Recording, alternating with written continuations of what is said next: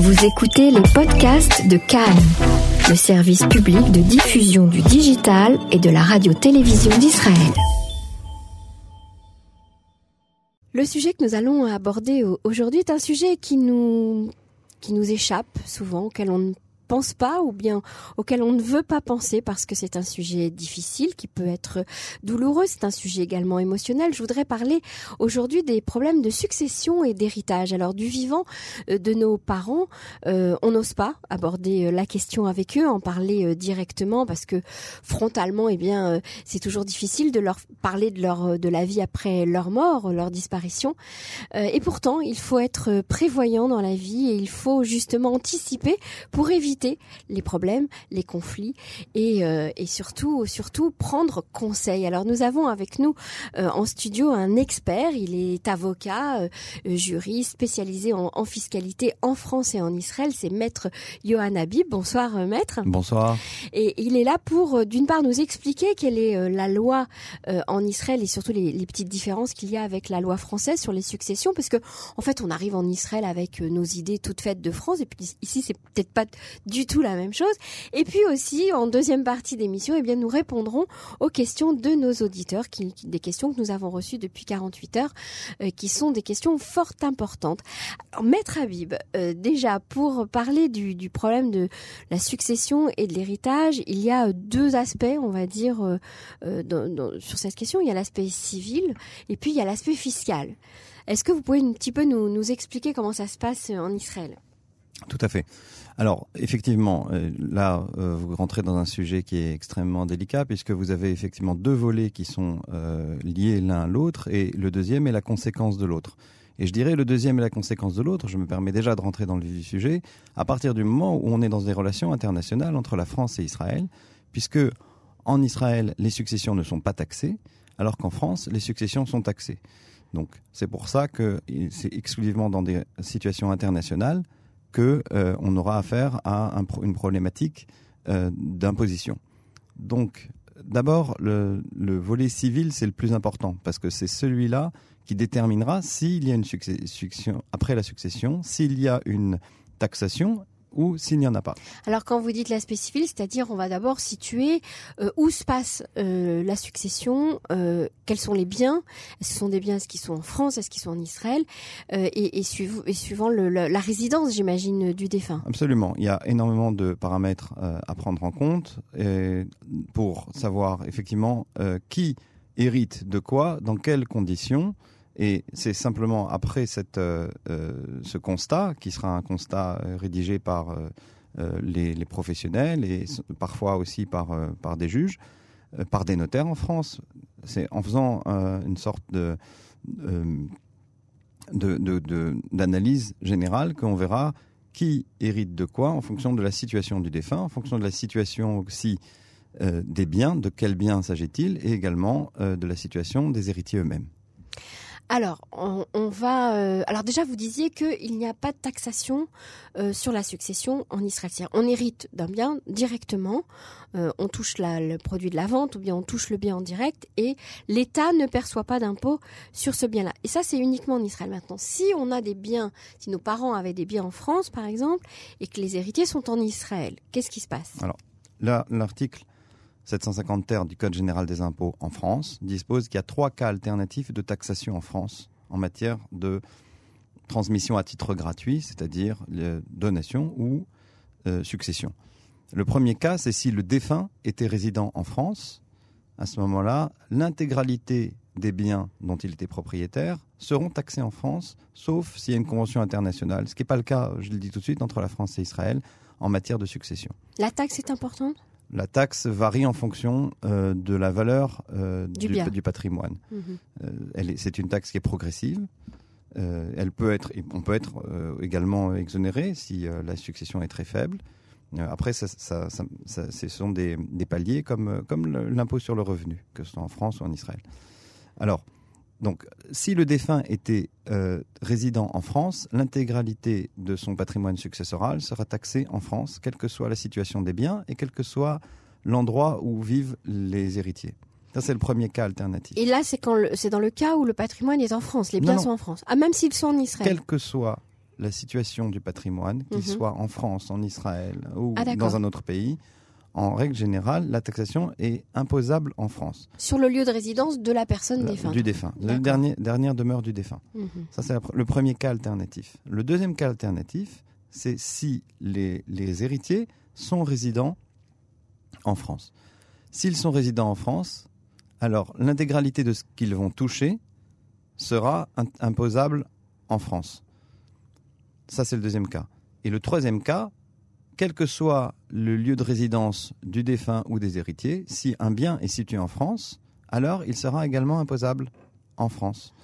C'est-à-dire que vous pouvez avoir le cas où une personne résidait en Israël, ses héritiers habitent également en Israël, mais ils disposaient d'un patrimoine quelconque, que ce soit mobilier ou immobilier en France. Mhm. En principe, il sera imposable en France, sauf cas d'une convention internationale, ce qui, je le répète, n'est pas le cas entre la France et Israël.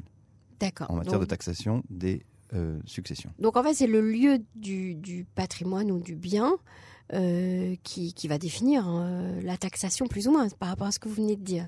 Pour le troisième cas, oui. Pour le troisième cas. Oui, bien sûr. D'accord, ok.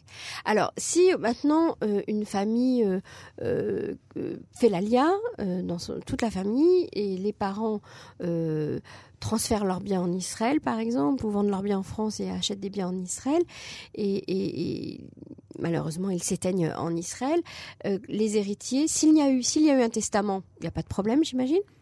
S'il y a eu un testament, de toute façon, les héritiers hériteront de- du patrimoine. euh, Selon le testament, Selon le testament. il faut que le, et- que le testament soit rédigé en hébreu, en français?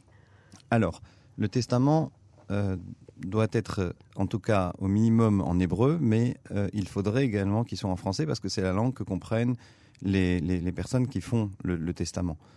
C'est-à-dire, Ah oui. l'idéal, c'est ce qu'il soit rédigé dans les deux langues et que euh, on écrive sur le testament que la langue euh, maternelle, en tout cas la langue natale de la personne qui, qui le rédige ou qui s'est fait aider pour le rédiger, euh, prévalent s'il y a une distinction entre l'hébreu et le français, afin qu'il n'y ait pas de contestation sur la volonté du défunt. C'est toujours la volonté du défunt qu'on va aller rechercher lorsqu'on souhaite appliquer un testament en règle générale. D'accord, donc testament dans les deux langues, certifié par un avocat notaire, j'imagine. Alors il y a deux options. Soit vous pouvez demander euh, d'assistance à la rédaction d'un professionnel, ce qui est le cas le- la plupart du temps. Quand Le- on se déplace, on vient chez l'avocat notaire, on, s'assoit avec on- lui. Alors, il y a une distinction entre avocat et notaire, vous allez comprendre. Un avocat, euh, en règle générale, euh, donc aide effectivement à la rédaction et il a besoin d'une deuxième personne qui contresigne. On a besoin de deux témoins pour signer un testament chez un. C'est comme un dans la halakha juive. c'est-à-dire- Absolument, c'est issu de la loi juive.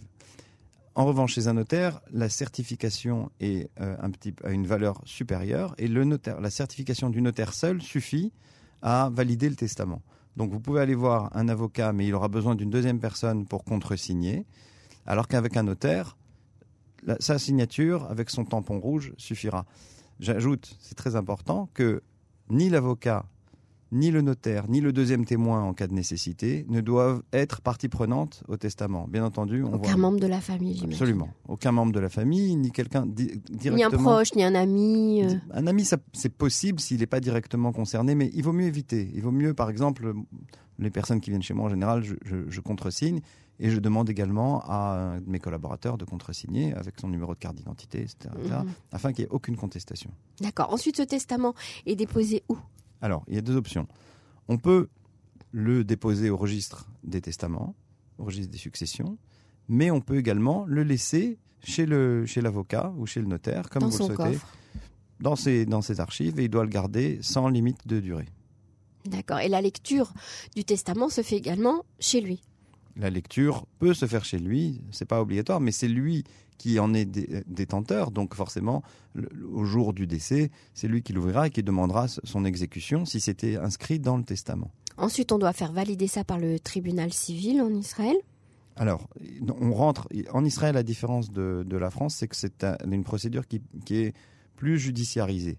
Euh, en France, vous, vous avez un notaire simple qui n'est pas forcément euh, obligé de faire appel au juge, etc., etc. En Israël, vous devez prendre le testament et le déposer d'abord, ce qu'on appelle au, au- au Racham c'est-à-dire le, le registre des successions.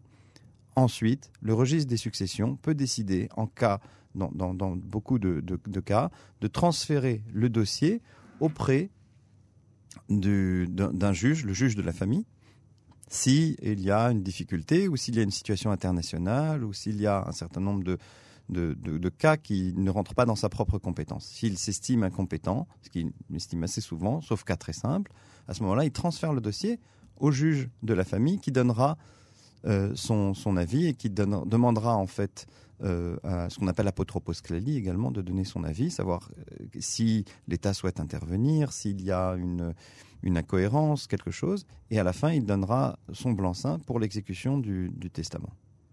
Alors, s'il n'y a pas eu de testament, parce qu'en fait, euh, des fois, eh bien, on est pris de court, euh, euh, personne tombe malade, on s'y attendait pas, et puis elle disparaît très vite, et elle n'a pas prévu de faire son testament. Qu'est-ce qui se passe en Israël? La loi israélienne, c'est vous avez deux, cas, donc forcément alpitzava, c'est-à-dire en, fonction d'un testament, et vous avez également alpidin, c'est-à-dire en fonction de la loi. Tout dépend de la situation familiale. Si la personne était mariée et avait des enfants, si la personne était célibataire il faudra étudier chaque cas pour, euh, la répartition successorale. En règle générale, quand on a affaire à euh, une famille, euh, de la majorité des cas avec un, couple avec des enfants, la, répartition successorale est la suivante. Vous avez la moitié du patrimoine qui appartenait au défunt qui va à son conjoint survivant lorsqu'il est encore survivant et l'autre moitié qui est partagée à part égale entre les enfants. Donc il faut faire attention, parce que si par exemple vous avez un couple avec, euh, qui était propriétaire, mettons, d'un appartement, la répartition du patrimoine de, cet appartement ne sera, sera, pas la moitié. Vous aurez, puisque en principe, s'ils sont propriétaires déjà moitié-moitié, donc c'est seulement le quart de l'appartement qui sera transféré aux, enfants. Et l'autre quart qui, sera euh, transféré au, conjoint survivant. Ah Puisqu'on ne transmet pas quelque chose dont on n'est pas propriétaire. Le conjoint décédé était propriétaire que de la moitié de l'appartement en règle générale. Donc il y a un quart qui part à son conjoint et l'autre quart à ses enfants. Tout à fait. D'accord. Alors euh, il y a est-ce qu'on peut faire appel sur un testament si par exemple un enfant s'estime euh, spolié ou, délaissé ou... Absolument. Il faut comprendre qu'en Israël, la contestation des testaments, c'est un sport national. Je vais vous ah expliquer pourquoi. c'est étonnant. C'est simple. En fait, la loi israélienne, à la différence de la loi française, est euh, la, liberté totale des dispositions successorales. C'est-à-dire que je peux tout à fait euh, dire que je déshérite complètement un enfant, euh, que je déshérite complètement mon conjoint ou que je souhaite. On peut déshériter un enfant en Israël. Complètement, on peut dire que je donne tout à mon cousin parce que c'est lui qui s'est occupé de moi pendant tout euh, mon pendant tout le, temps où j'étais malade, par exemple, euh, ou que mes enfants ne sont pas dignes d'hériter quoi que ce soit, que je, leur que je les ai déjà énormément aidés pendant toute ma vie, qu'aujourd'hui, sur le patrimoine qui me reste, bah, pas, ils n'ont pas besoin d'obtenir quoi que ce soit. Et effectivement, le pendant de cette liberté totale, le pendant de cette liberté totale, c'est la possibilité de contester. C'est-à-dire que en cas de contestation, tout de suite, il faut faire une opposition et donner des, arguments. Mhm. Le, juge est, très attentif à, tout type d'arguments. Euh, il y en a plein. Euh, la non-objectivité de la personne qui aide à rédiger, par exemple, le testament. C'est pour ça qu'il faut faire extrêmement attention à qui rédige que ça ne doit pas être un avocat qui est euh, euh, l'avocat, par exemple, d'une des parties qui est bénéficiaire. Il ne faut pas, pour éviter justement qu'il y ait un, manque d'objectivité. Qu'il soit neutre, en fait. Qu'il soit neutre. Il faut que la personne soit également, la personne qui rédige, soit également consciente de ce qu'elle fait. Il ne faut pas qu'elle ait subi, par exemple, euh, une opération ou pris des médicaments qui oui, il faut qu'elle ait toute sa tête. Tout à fait, oui. Mhm. Ça loule. on a besoin d'avoir quelqu'un.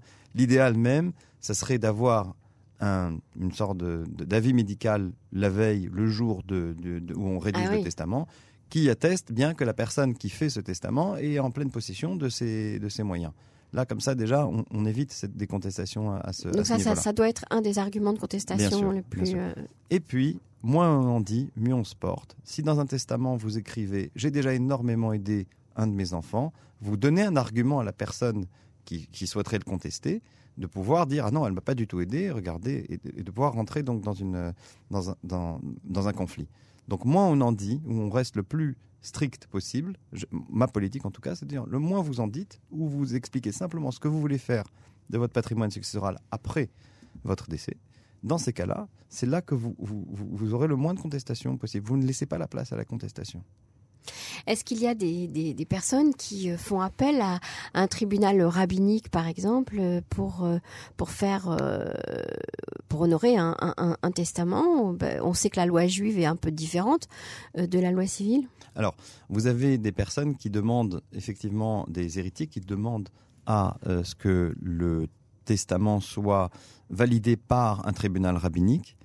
ça, a parfois des avantages, ça va peut-être parfois plus vite, que euh, les tribunaux euh, euh, civils en Israël. Ça, a certains avantages. Certes, les règles de preuve peuvent être un petit peu différentes, ou en tout cas plus complexes. Maintenant, il faut que l'intégralité des personnes qui sont partie prenante à ce testament soient d'accord. À partir du moment où une des personnes décide que le tribunal rabbinique n'est pas compétent, on passe automatiquement au civil et le tribunal rabbinique n'a plus aucune compétence. Il a l'obligation légale de transférer directement, en cas de contestation de son autorité, au tribunal civil. Il n'a pas une compétence euh, euh, exclusive comme en matière euh, matrimoniale.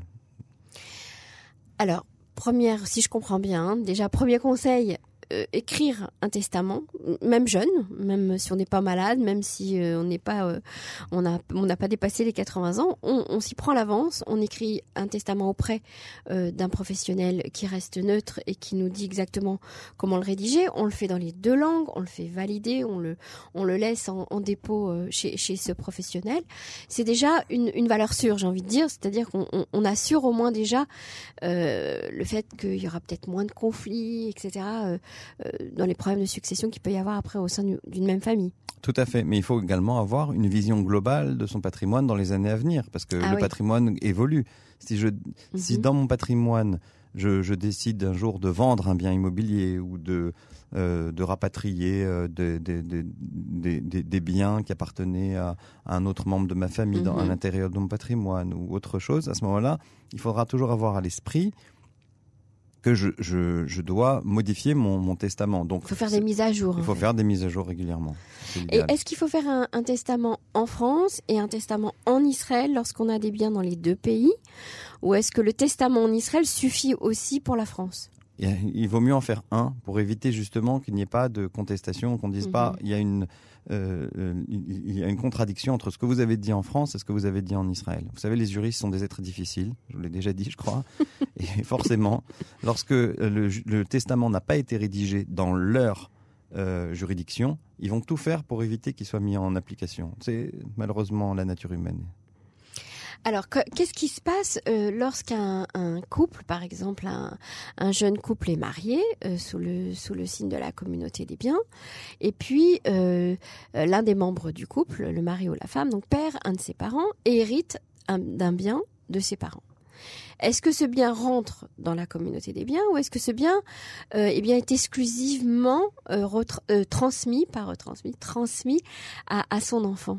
Alors, en règle générale, en cas d'absence de, contrat de mariage, en cas d'absence de testament des parents à l'origine, etc., à ce moment-là, le bien est transmis de toute façon à, l'enfant et pas forcément euh, au conjoint. Maintenant, le conjoint a toujours, en cas de conflit, bien sûr, entre les, entre les époux, euh, peut contester en disant oui, mais euh, il m'avait promis qu'une partie euh, serait à moi, ou euh, euh, il y a une partie de la plus-value qui a été réalisée entre le moment où il l'a reçu dans son patrimoine et le moment où ce bien a été vendu, par exemple, qui devrait me revenir puisqu'il est rentré dans notre patrimoine à un moment ou à un autre.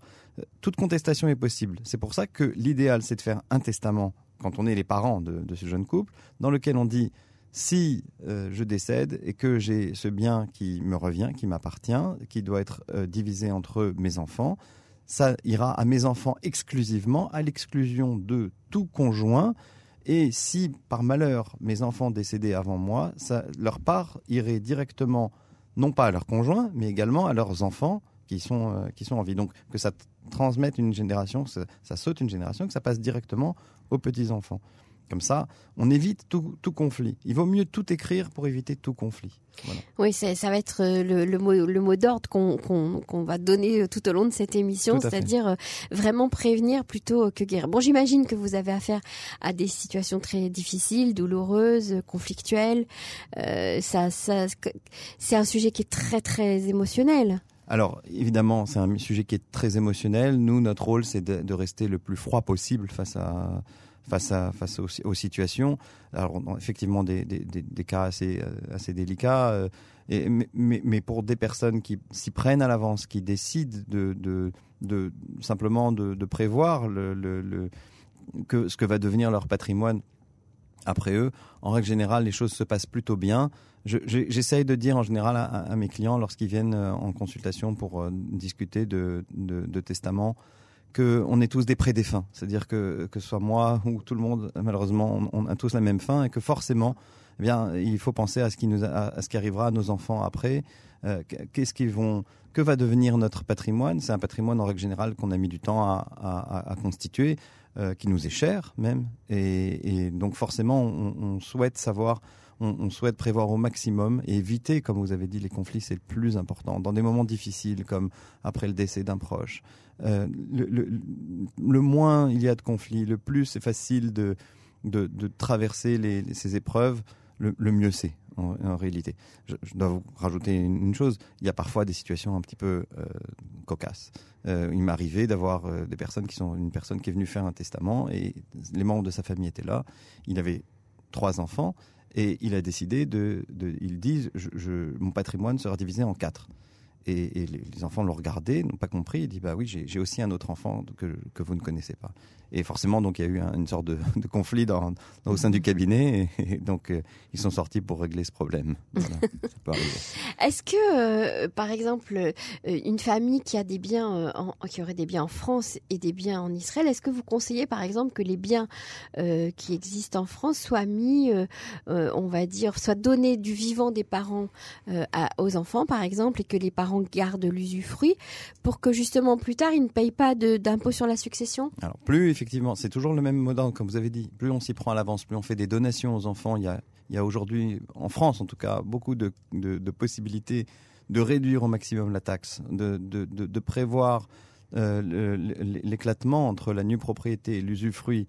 Euh, ça, ça, ça, permet effectivement de, de, de, de, réduire au maximum la, la, la, la, la fiscalité -hmm. euh, au, moment, au moment du décès. Oui, c'est très bien de s'y prendre à l'avance.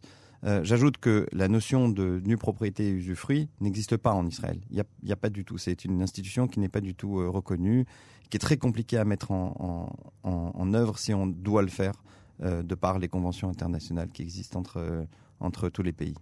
Donc c'est juste, c'est exclusivement pour des, des, familles qui auraient des biens euh, en France qu'on qu peut donner ce conseil. Tout à fait, absolument. Maître Habib, je, je, vous propose qu'on qu qu lise les questions euh, que nous avons reçues de, de nos auditeurs. Euh, on va en choisir euh, une ou deux le temps qu'on qu aura pour y répondre. Ce sont des questions très très personnelles, donc on, les, les, les, auteurs resteront anonymes. Donc je vais, je vais me permettre de, de, vous en lire, de vous lire la première. Alors c'est une question euh, un petit peu longue, mais elle est, elle est importante. Euh, c'est une personne qui nous écrit Je vis en Israël, j'ai deux frères qui vivent en France. Ma mère avait fait l'alia et suite à une grave maladie, elle est allée en France se faire soigner. Son état est compliqué, mais elle n'a plus de force pour revenir habiter en Israël. Et d'ailleurs, le Bitoire Lomi lui a ôté sa nationalité israélienne car elle n'a pas eu de présence suffisante sur le territoire. Elle vivait dans un appartement qu'elle avait acheté après euh, son alia. Ma mère est bien malade et on est obligé de penser au, au futur. Euh, si elle quitte ce monde sans avoir vendu son appartement, que devient cet appartement?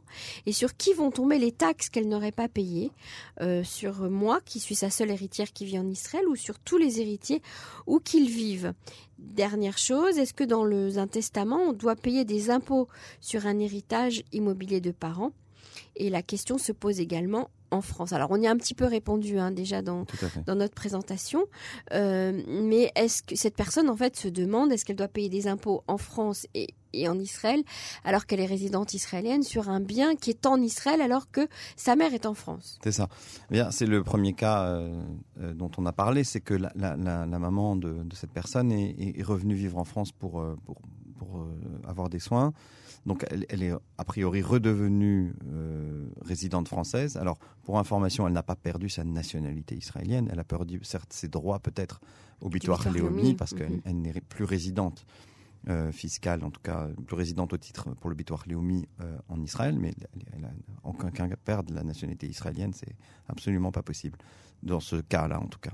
En revanche, pour ce qui concerne de euh, son patrimoine dont elle est propriétaire en Israël, bien à 120 ans, ses enfants hériteront de ce bien en Israël, quel que soit leur lieu de résidence, du fait que la maman réside en Israël, en France, pardon, à ce moment-là, étant donné qu'elle habite en France, l'intégralité de son patrimoine successoral sera taxée en France, quel que soit le lieu de résidence des enfants. Des enfants. C'est-à-dire, elle a une fille qui habite en France, une fille qui habite en Israël.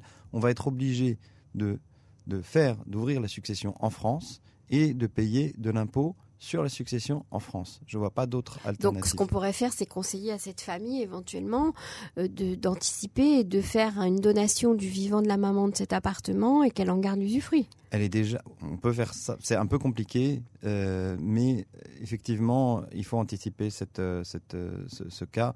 Maintenant, on est dans un cas où si elle est malade, etc. Aussi, il faut, faut faire attention à, à, sa, volonté. Quelle est sa volonté à cette, à cette dame aujourd'hui euh, c'est pas très simple effectivement de, de, répondre euh, à ce qu'il faut faire, mais en tout cas, vous avez les conséquences de ce, bien. Il faut voir aussi quelle est la valeur de ce bien dont elle est propriétaire, parce que euh, si c'est un bien modeste, il y aura peut-être pas de taxes à payer sur la succession. Il y a, un palier. Je parle bien sûr de la France. Il n'y aura mhm. pas forcément de taxes à payer sur, sur la succession s'il y a plusieurs héritiers a priori, il faut voir si on a vraiment intérêt à faire un montage compliqué pour des, parfois des, montants qui sont extrêmement modestes. Mhm. Donc on conseille à cette personne, déjà tout, on, lui dit déjà qu'il n'y a pas d'imposition en Israël pour elle, même si euh, le bien est en Israël. Il y a une imposition en France parce que la propriétaire du bien euh, réside en France euh, actuellement et qu'il faut juste calculer à quel taux sera imposé ce bien puisqu'il y a un partage entre trois héritiers et c'est aussi, comme vous venez de le dire, suivant la valeur du bien. Tout à fait. Quel que soit le lieu où résident les, héritiers, de toute façon, c'est l'intégralité de son patrimoine successoral. Alors peut-être qu'il y a d'autres choses dans le patrimoine, je ne sais pas. Euh, mais euh, si c'est juste cet appartement, il faut valoriser cet appartement au plus juste afin de pouvoir savoir exactement à, quoi euh, seront taxés les, enfants. Donc le faire expertiser Oui, l'idéal c'est de le faire expertiser, tout à fait. Pour en connaître sa valeur et, ensuite faire faire un calcul par un professionnel sur le taux d'imposition de cet appartement. De toute façon, un notaire en France qui ouvre une succession demandera toujours l'évaluation du patrimoine successoral, surtout euh, lorsqu'il n'est pas en, France et donc il n'a pas la main dessus, il demandera euh, aux, héritiers de faire euh, évaluer par un expert, quel qu'il soit, que ce soit un avocat, que ça peut être un, en général c'est des agents immobiliers ou des experts simplement, des chamailles qui font ce genre de, de, travail. Bon, c'est un petit investissement, mais ça vaut le coup. Oui, bien sûr. Alors deuxième question, trois enfants ont hérité d'un bien mobilier. Un des enfants après la succession a divorcé. Son conjoint demande la moitié du bien, qui a déjà été divisé en trois. Euh, on en a un petit peu parlé tout à l'heure, c'est-à-dire euh, est-ce qu'un bien rentre dans le panier conjugal, le panier de la famille, ou est-ce qu'il arrive, le bien est, restitué euh, et transmis directement à l'héritier seulement et pas à son conjoint? Je dois vous répondre, il y a deux paramètres qui nous manquent. D'une part, savoir si la personne qui est décédée et qui transmet son patrimoine avait fait elle, un testament. Qu'est-ce qu'il avait écrit sur ce testament? Si, comme on l'a dit tout à l'heure, euh, elle avait écrit sur son, si elle avait fait un testament et qu'elle avait dit ça va exclusivement à mes enfants à l'exclusion de conjoints, etc. Donc la, réponse est claire. Maintenant, s'il n'y a pas eu de testament, il faut voir aussi s'il y a eu un contrat de mariage, est-ce qu'il y un contrat de mariage, etc. Entre euh, les, personnes qui ont divorcé. A priori, il n'y a pas, puisque... Si, on n'a pas, c'est assez compliqué de pouvoir euh, demander quelque chose, parce que euh, vous êtes dans un cas où, finalement, ça aurait dû rentrer dans le patrimoine successoral, ça vient des parents, donc c'est un peu comme ce qu'on dit en français, réduit aux acquis, c'est-à-dire que ça, appartient au conjoint qui hérite de ses parents et pas, pas, à son, pas à son mari ou sa femme. Euh, Donc ça paraît un petit peu C'est compliqué. Il faudrait trouver tiré par les cheveux cette demande. Ça me semble un petit peu tiré par les cheveux. Maintenant, toute contestation est possible. Encore une fois, on laisse la porte ouverte à toute contestation, à savoir ce que je vous avais dit, le cas où il y aurait une plus-value potentielle réalisée après etc. Ça, ou des fruits qu'on n'a pas reversés. J'entends par fruits, bien sûr, des revenus euh, sur Mhm. ce sur ce patrimoine. Il faudrait réfléchir à. Donc il faudrait peut-être consulter euh, sur ce point Ah, précis et, donner euh, euh, plus d'éléments. Maître Habib, pour, pour conclure cette émission, euh, euh, Johan, le, le conseil qu'on donnerait à nos auditeurs, c'est même si c'est difficile, même si c'est euh, pas facile de parler de la mort de nos parents, même si c'est pas facile d'évoquer avec eux euh, la vie après eux, euh, pour éviter tout conflit, pour le shalom bait, pour le shalom de la famille, pour la paix des ménages euh, et pour la paix entre frères et sœurs, on conseille de faire écrire un testament dans les conditions dans lesquelles vous, l'avez évoqué au début de cette émission. Absolument. Je pense que plus on anticipe le, le- le- le- les problèmes, euh, plus on les voit de loin arriver, plus on arrive à les résoudre. Plus facilement on arrive à les résoudre. Comprenez qu'au-delà de l'aspect financier, il y a toujours l'aspect affectif qui rentre en ligne de compte dans des cas d'héritage, de succession. Beaucoup de conflits remontent à la, surface. Alors pour éviter euh, que ces conflits euh, ne, perturbent le, le deuil obligatoire qui doit se faire pour, pour les héritiers, je pense qu'il vaut mieux prévoir à l'avance un certain nombre de choses. Maître Johan Habib, je vous remercie Merci beaucoup pour euh, toutes ces explications sur un sujet, euh, somme toute, très délicat, mais qui nous concerne tous. Absolument. Merci.